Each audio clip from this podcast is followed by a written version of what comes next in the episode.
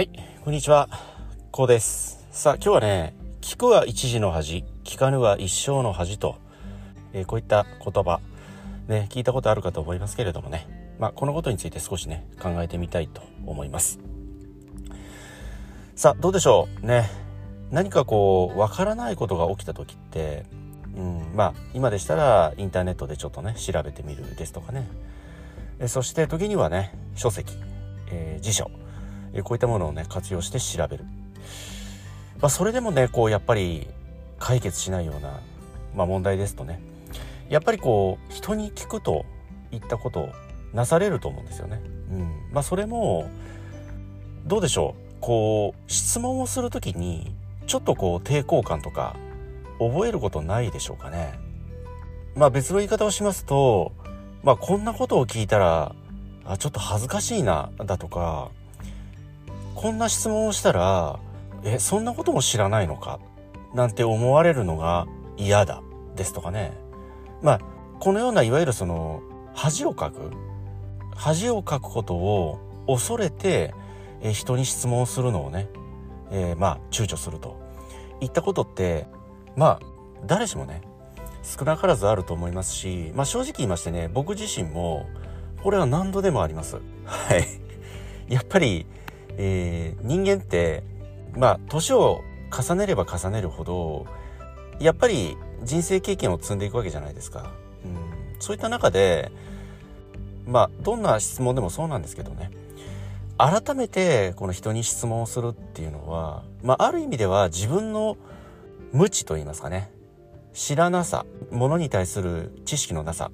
こういったものを、まあ、ある意味では露呈するといったことでねえちょっとこう質問するのに躊躇する？こんな感情って、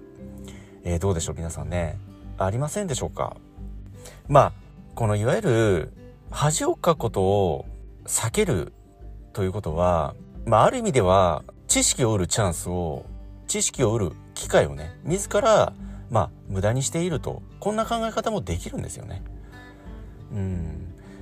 まあ冒頭に申し上げた通り聞くは一時の恥とまあ、このように、そうなんですよね。聞いてもちろん恥をかくかもしれません。え、そんなことも知らないのと思われることもあるかもしれません。でもそれって一時的なものなんですよ。仮にね、相手がそのように、えそんなことも知らないの？そんなことも知らずに今まで生きてきたのと。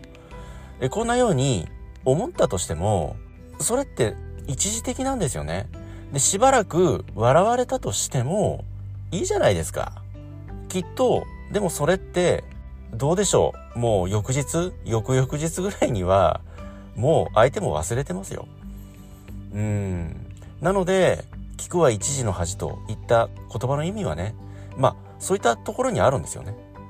うん、聞いて恥をかいても一時的なもんだよと。その一時的な、いわゆる赤っ端ですよね。うん、赤っ端を書いたとしても、そのリスクを取ることによってね、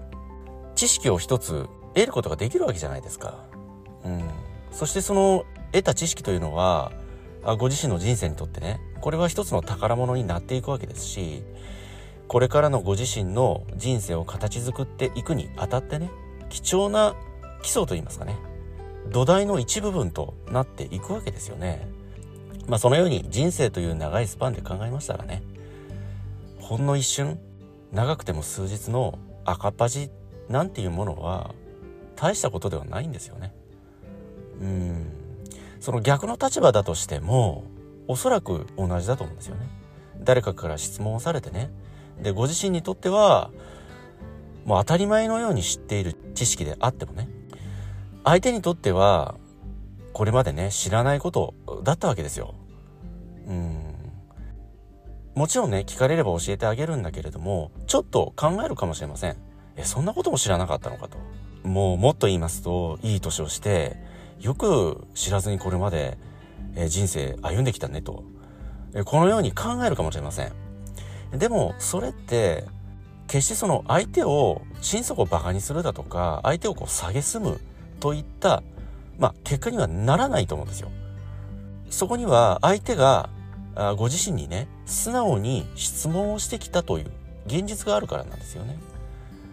うん、その別の言い方をしますとご自身に対して、え自分に対してね頼ってきたということなんですよね。えこの知りたい知識を得るために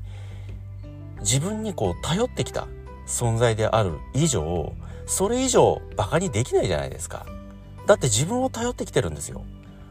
そうですよね。他人に聞いたわけではないですよね。うん。自分を頼ってね、聞いてきた、質問をしてきたことに対して、まあ、その質問に対して答えを伝授と言いますかね、差し出すんですけど、若干なりのそのね、えー、この人大丈夫かと、そんなことも知らないのかといった感情が起きたとしても、それって一時的なものですし、自分を頼ってね、質問をしてきたといった現実がある以上、それ以上こう、例えば、あの人こんなことも知らなかったんだよ、だとか、こう人にこう触れ回るだとかね、いわゆるそのバカに、下げすんでバカにするといったことって、よほどのことがない限りは、やらないはずなんですよ。逆の立場だったとしてもね。もしそういうことをされたとするなら、よほどこう、普段から嫌われてるだとか、仲が悪いだとかね。うん、そういった関係のはずなんですよ。その、あんまりこう交流がないとかね。うん、まあそのような関係のはずなんですよね。とするなら、その普段から疎遠でね、あまりこう交流のない相手に、そもそも質問ってしないですよね。しないはずなんですよね。質問をするというのは、ある程度気の置ける相手、ある程度知識豊富でね、信頼のおける方に質問するはずなんですよ。うん。それって普段からやっぱりその人なりを、まあ、人それぞれね人間観察というものをこれはやっていますしね A さん B さん C さんといたらその A さん B さん C さんそれぞれに個性があってそれぞれの人となり人間性というものを人それぞれねある程度のイメージを持っていると思うんですよねそういった中で質問する相手って取捨選択をしていると思うんですようん。なので、質問をする相手というのはおそらく知識豊富。知識豊富ということは、普段から勉強熱心でね、誠実な方だと、ご自身がそういったイメージ、そういった印象を受けている相手だと思うんですよね。うん。まあそこにね、そういった判断の間違いというのはないと思います。これは誰しもある程度、それぞれの人に対して、それぞれの人となり、印象、人間性というものを、ご自身なりのイメージ、これをね、理解してるはずなんですよね。うん。まあ、いわゆる洞察というものですけど、まあ、洞察力ですよね。うん。その洞察力でもって、その人なり、その人と、その人の人間性、えこういったものを、ご自身なりに把握、理解した上で、信頼のおける、ある程度気の置ける相手に質問をするといったことをなされている以上、それでご自身が若干なりの恥をかいたとしても、その質問された相手というのはねそれはもう親心でもってね。まあ相手によってはあそんなことも知らないのかとそういった一言がねひょっとすると出るかもしれませんけれどもそれはほんの一瞬長くても数日そのビビたるほんの些細なねリスクを避けるあまり一つのね、えー、貴重な知識貴重な経験を得る機会を喪失するということの方がね僕はリスクがあると、このようにね、えー、考えております。ですので、えー、冒頭に申し上げた、聞くは一時の恥、聞かぬは一生の恥と、えー、この言葉をぜひね、ご自身の中に教訓として、えー、ぜひ持っていただいて、わからないことは素直に聞く。もちろんね、聞く前にご自身なりに一生懸命調べる。努力して調べる。えこういった検索能力。検索能力を磨くといった努力も、これも必要な努力です。なぜなら今はインターネットがあるからです。うん、調べるということに対してさほどストレスを感じない時代なんですよね。手間がないんですよ。うん、検索をすれば、ある程度の結果、ある程度のヒント、こういったものはね、得られる時代でもありますのでね、そういった得られたヒント、得られた答えの中から、的確な答え、こういったものを取捨選択する能力、いわゆる検索能力を磨くといった自助努力、これはご自身にとってね、必要な努力となります。その上でも、どうしてもそこまで頑張ったけれども、わからないこと、わからなかった疑問、こういったものに対しては、ご自身にとってある程度気の置ける、信頼できる相手に質問をする質問を投げかける恥を忍んで質問をすると